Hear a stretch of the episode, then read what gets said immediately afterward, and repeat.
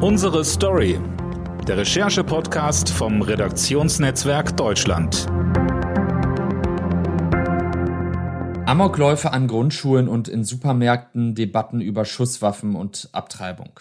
Die USA kommen aktuell nicht zur Ruhe. In dieser angespannten Lage steht im Herbst auch noch eine wichtige Wahl an und dies könnte die Bühne für die Rückkehr eines Mannes werden, nämlich Donald Trump.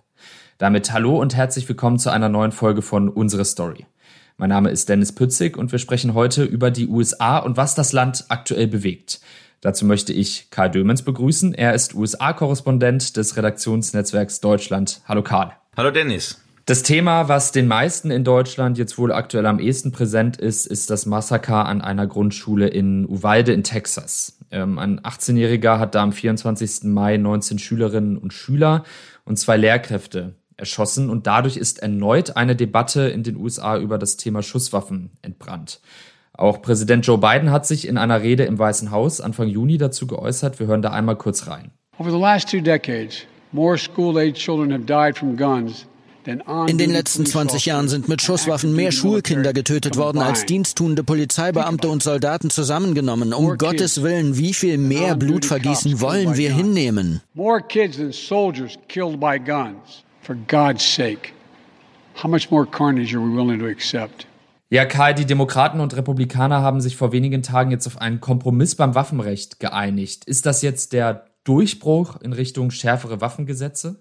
Ja, das hängt davon ab, ähm, ob man das Ganze ähm, inhaltlich oder politisch äh, betrachtet. Äh, inhaltlich ist das auf äh, ist die Reform, auf die sich jetzt äh, jeweils zehn republikanische und zehn äh, demokratische Senatoren geeinigt haben, natürlich das, was man hier in den USA ein Baby Step nennt, also ein, eine, eine Mini-Reform. Es werden weder halbautomatische Schnellfeuergewehre verboten, noch wird es generelle Überprüfungen bei Waffenkäufen, etwa bei solchen sogenannten äh, Gun-Shows geben. Ähm, noch wird das ähm, Mindestalter für den Waffenkauf von 18 auf 21 Jahren heraufgesetzt. Es wird also weiter in den USA für einen 18-Jährigen äh, nicht möglich sein, sich eine Flasche Bier zu kaufen, aber wohl ähm, ein Gewehr, was äh, von in ähnlicher Form vom Militär in Afghanistan genutzt worden ist. Das ist äh, kaum auszuhalten, kaum zu verstehen. Das ist völlig absurd. Ähm, äh, was kommen, was jetzt vereinbart wurde in den Eckpunkten, muss man sagen, ob es kommt, ist ja noch eine zweite Frage. Das muss der Senat noch beschließen.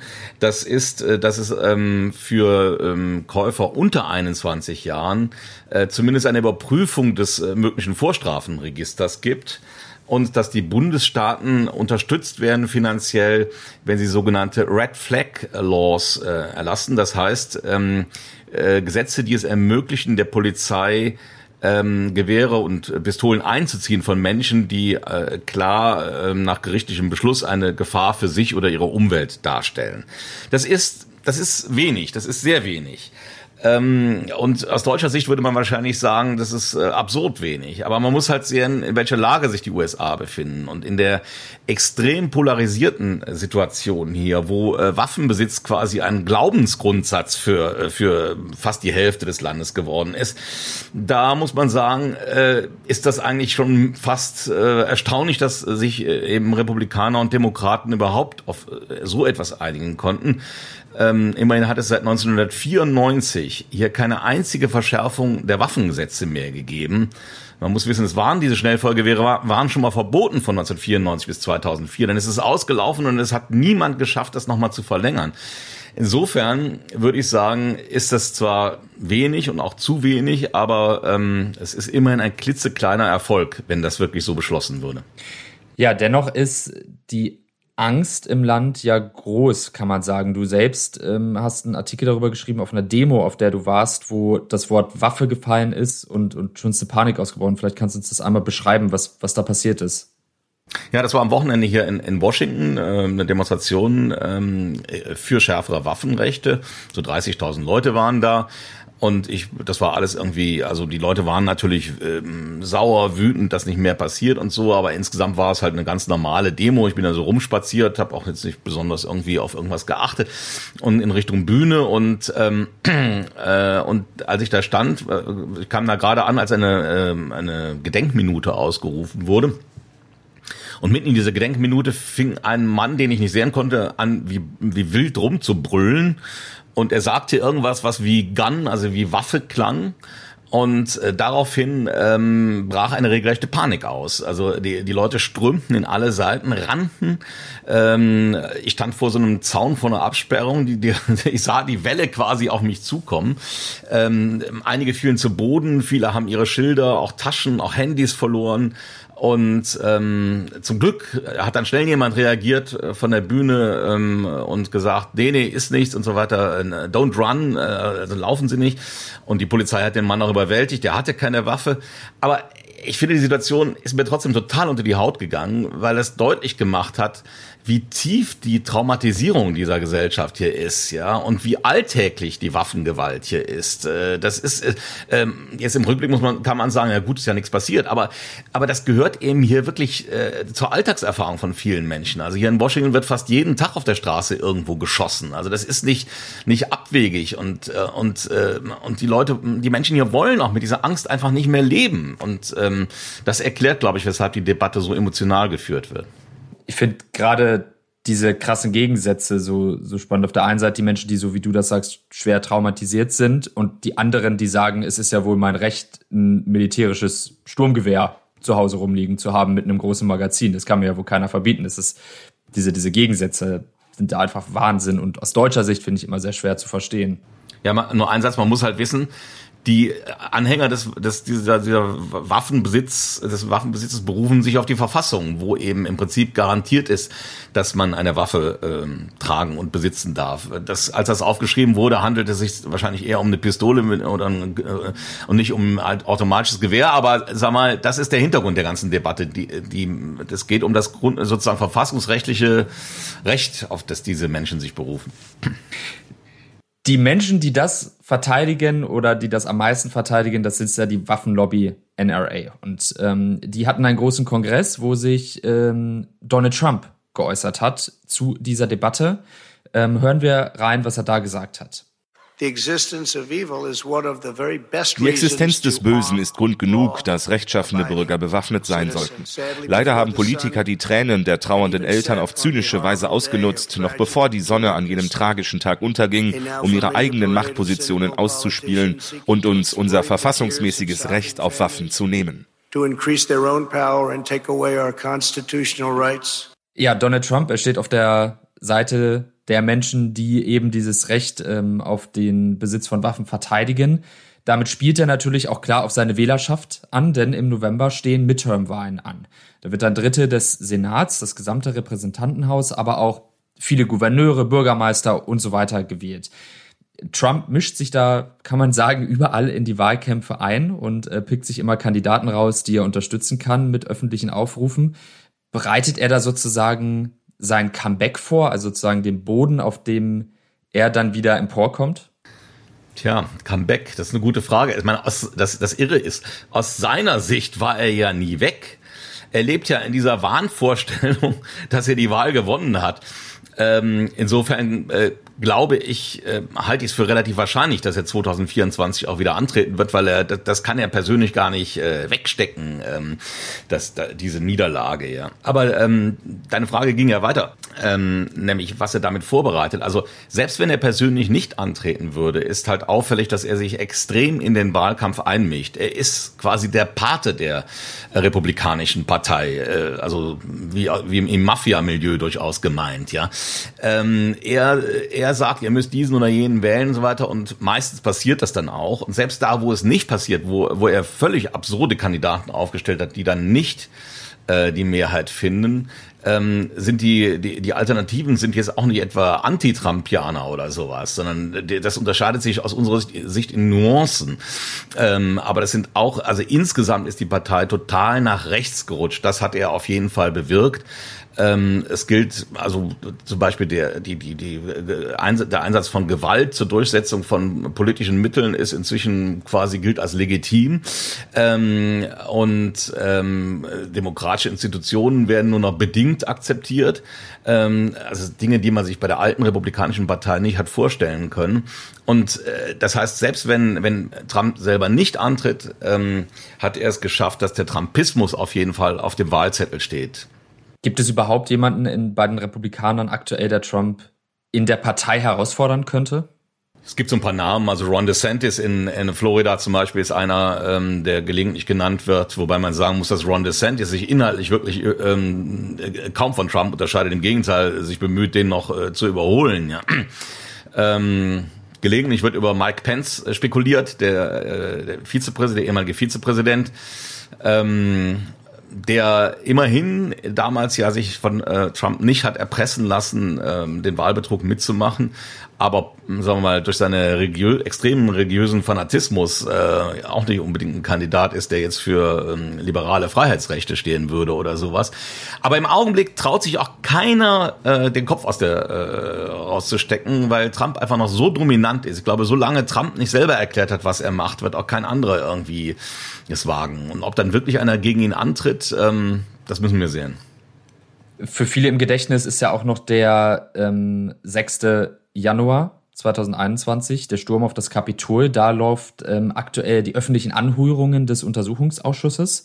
Äh, und das Ganze wird ja zur besten Sendezeit im Fernsehen in den USA übertragen. Da ist ja auch ein, ein ehemaliger Fernsehmanager für verantwortlich, sozusagen die Botschaften da ähm, dann nach außen zu bringen, ans Volk zu tragen. Kann das Trump in irgendeiner Form gefährlich werden? Beziehungsweise glaubst du, dass dieser Ausschuss am Ende auch wirklich was Handfestes erreicht? Also ich bin ganz ehrlich, ich war ähm, äh, vorher extrem skeptisch. Ich meine, wir haben hier zwei Impeachment-Verfahren gesehen wir haben ähm, zig Enthüllungsbücher gesehen, wir haben quasi täglich Skandale äh, gesehen. Äh, der, auch der Kapitolsturm selber ist ja nicht geheim abgelaufen, sondern in der Öffentlichkeit. Die Bilder, diese brutalen Bilder der Gewalt sind eigentlich äh, allen bekannt. Insofern habe ich mich gefragt, was soll das jetzt noch bringen, das nochmal wieder ähm, äh, aufzuwärmen. Das ist sicherlich wichtig für die Geschichtsbücher, aber ich war skeptisch, dass das irgendwie ähm, sehr durchdringt in der Gesellschaft. Äh, ich muss aber sagen, die ersten beiden Anhörungen waren wirklich extrem stark. Das liegt sicherlich auch daran, dass sie sehr gut choreografiert waren. Ähm, die erste Anhörung hatte aber auch eine Einschaltquote von 20 Millionen, was wirklich sehr ordentlich ist, ähm, obwohl sie Fox nicht übertragen hat. Bei der zweiten hat sich Fox dann wieder drangehängt, weil sie wohl auch die, ein paar von den Zuschauern haben wollten. Ähm, und sowohl die, die Zeugenaussagen wie auch die Bilder, die man sieht, finde ich schon sehr, sehr eindrücklich. Und es ist eben anders als bei der Impeachment-Anhörung dauert es nicht äh, sechs, acht, zehn Stunden, sondern es ist wirklich äh, portioniert auf anderthalb bis zwei Stunden, was man noch verdauen kann. Ähm, und es wurde, glaube ich, bei den ersten beiden Anhörungen absolut klar, zwei Dinge. Zum einen, ähm, dass die, äh, dass diese ganze Wahlbetrugsgeschichte eine totale Legende ist, ja, für die es keinerlei, nicht die geringsten Anhaltspunkte gibt und die, die äh, sich Trump in seinem Narzissmus beraten von einem offenbar betrunkenen Rudy Giuliani äh, an dem Wahlabend, äh, womit er damit begonnen hat, wo er einfach behauptet hat, er habe die Wahl äh, gewonnen und die sich dann immer weiter gesponnen hat um alle möglichen Gerüchte von angeblich vertauschten oder oder manipulierten Wahlzetteln, die alle überprüft wurden, in, in 60 Gerichtsverfahren überprüft wurden und alles wurde zurückgewiesen. Ähm, das ist nochmal sehr klar rausgeworden, äh, rausgearbeitet worden, glaube ich. Und auch, dass der 6. Januar eben kein Zufall war. Das war nicht eine friedliche Demonstration, die dann irgendwie entglitten ist, sondern es ist gezielt äh, Teil eines äh, größeren Plans gewesen, ähm, um das Wahlergebnis äh, quasi zu hintertreiben und die Amtseinführung von äh, Joe Biden zu verhindern. Also im, das ist ein geplanter Putschversuch gewesen, wirklich. Und ähm, die Frage ist nun aber, wird das jetzt in der Gesellschaft viel verändern. Das ist äh, schwer zu sagen, weil ähm, äh, die Anhänger von Trump sind natürlich äh, dermaßen äh, auf ihn fixiert und so ähm, auch polarisiert, dass ähm, die sich wahrscheinlich auch durch diese Sendung da jetzt nicht überzeugen lassen werden. Aber möglicherweise wird im, im, im, im Lager der, der Wechselwähler oder der, der Unentschlossenen oder sowas das doch noch etwas äh, bewirken. Das ist jetzt noch zu früh, glaube ich, nach zwei ähm, Sitzungen. Es wird ja noch eine Reihe geben. Aber ich finde bislang, ähm, und auch was ich so wahrnehme an, an Medienkritik und so, äh, also es sind eigentlich alle eher positiv überrascht ähm, äh, über die Wirkung dieser, dieser Anhörung. Ein weiteres Thema, auf das wir schauen müssen, ist das Abtreibungsrecht. Ähm, es wird da jetzt befürchtet, dass der oberste Gerichtshof das Abtreibungsrecht noch in diesem Monat kippen und, und deutlich verschärfen wird. Das kann im Endeffekt jeden Moment ähm, soweit sein, dann wird eine Abtreibung in vielen US-Bundesstaaten eigentlich so gut wie unmöglich. Ähm, hältst du das für wahrscheinlich, dass das ähm, Abtreibungsrecht jetzt gekippt wird und wie kommt es jetzt dazu? Ähm, ja, also ich halte es für wahrscheinlich, weil es ist ja schon ein Entwurf des, ähm, des Urteils ähm, rausgedrungen, in dem das im Prinzip drinsteht und ähm, der wurde von fünf der neun Richter unterstützt und es ist höchst unwahrscheinlich, dass sich jetzt einer von den Richtern nochmal äh, grundlegend umentscheidet. Und man muss eben wissen, ähm, das ist sehr kurios, es gibt hier kein Bundesgesetz für Abtreibung, sondern im Prinzip ist das auf, alles auf Bundesstaatsebene geregelt. Nur gab es eben 1973 ein Urteil des Supreme Courts, also des höchsten Verfassungsgerichts. Und äh, das Verfassungsgericht hat damals in dem Urteil Roe v. Wade gesagt, ähm, also äh, Abtreibung darf nicht verboten werden in dem äh, Zeitraum, bis das, äh, der Fötus lebensfähig ist. Das wird normalerweise mit der 24. Woche hier angesetzt. Also in dieser Zeit sozusagen ist Abtreibung in den USA nicht strafbar. Das ist die Vorgabe. Wenn dieses, äh, wenn dieses Urteil jetzt kippt, und das ist wahrscheinlich, ähm, dann fällt quasi die äh, Gesetzgebung wieder auf die einzelnen Bundesstaaten zurück. Und da haben äh, mehr als die Hälfte der Bundesstaaten entweder schon vorab Gesetze verabschiedet oder aber sogenannte Triggergesetze, die sofort in Kraft treten, wenn das Verfassungsgericht sein Urteil kippt. Und die äh, werden Abtreibung ähm, dann entweder extrem reglementieren oder in den meisten Fällen komplett verbieten, oft sogar ohne jede Ausnahme. Auch bei Vergewaltigung, auch bei Inzest äh, wird es verboten werden. Und die Gesetze sind so perfide, dass nicht nur die, äh, was schlimm genug ist, dass die, die Abtreibung selber äh, strafbar ist, sondern dass auch sogenannten, die so, sozusagen die Beihilfe strafbar ist. Also selbst wenn, wenn äh, ein, äh, ein Uber-Fahrer, ein Taxifahrer ähm, eine Frau äh, zu einer Klinik fährt, äh, wäre er im Prinzip dann, ähm, müsste damit rechnen, dass er äh, belangt wird. Das heißt, das Ganze wird ein Klima der Angst, ähm, äh, der Denunziation äh, hier auslösen und wird äh, ein, ja, in Anführungszeichen, einen Abtreibungstourismus äh, schlimmster Art äh, wieder erzwingen, weil dann ähm, schwangere Frauen, die aus welchen Gründen auch immer ähm, das Kind nicht zur Welt bringen wollen oder können, ähm, äh, gezwungen sind, in einen Bundesstaat zu fahren, wo Abtreibung eben legal ist. Also es wird ja Bundesstaaten geben wie Kalifornien oder New York oder so, da wird es weiter Abtreibung geben, aber man muss eben dann das Geld haben, man muss auch ähm, die Möglichkeiten haben, äh, dann auch Urlaub zu und also sich von, von der Arbeit freistellen zu lassen und so weiter, um dahin zu fahren. Und das sind Zustände, das das ist eigentlich für das Land äh, kaum vorstellbar. Es wird quasi ein, ein Recht, was 50 Jahre lang gegolten hat und äh, selbstverständlich war. Das wird einfach dann von heute auf morgen gekippt werden. Birgt das noch eine deutlich größere gesellschaftliche Sprengkraft? Ja, es wird natürlich weiter zu der äh, Polarisierung äh, beitragen. Das ist ja der es geht ja auch nicht darum, wirklich in der Sache hier einen Kompromiss zu finden. Also den Gegnern des Abtreibungsrechts. Man könnte ja sagen, 24 Wochen ist auch sehr weitreichend. Also selbst in Deutschland oder in Frankreich ist es ja kürzer die Frist, in der Abtreibung erlaubt ist. Also theoretisch von außen betrachtet wäre es möglich, dass man einen Kompromiss findet, meinetwegen bei 14 Wochen oder sowas. Das würde gar in der Realität gar nicht so viel ändern, weil die, ändern, weil die meisten Abtreibungen in der Zeit davor vorgenommen werden. Aber den Abtreibungsgegnern geht es nicht um, äh, um eine, eine, eine pragmatische oder um eine Kompromisslösung, sondern die Abtreibung ist aus deren Sicht äh, das wichtigste Kulturkampfthema. Ähm, äh, das, also sie, das, das, das ist eine ganz grundsätzliche Sache und sie werden, fürchte ich, wenn sie das erreicht haben, damit auch nicht aufhören.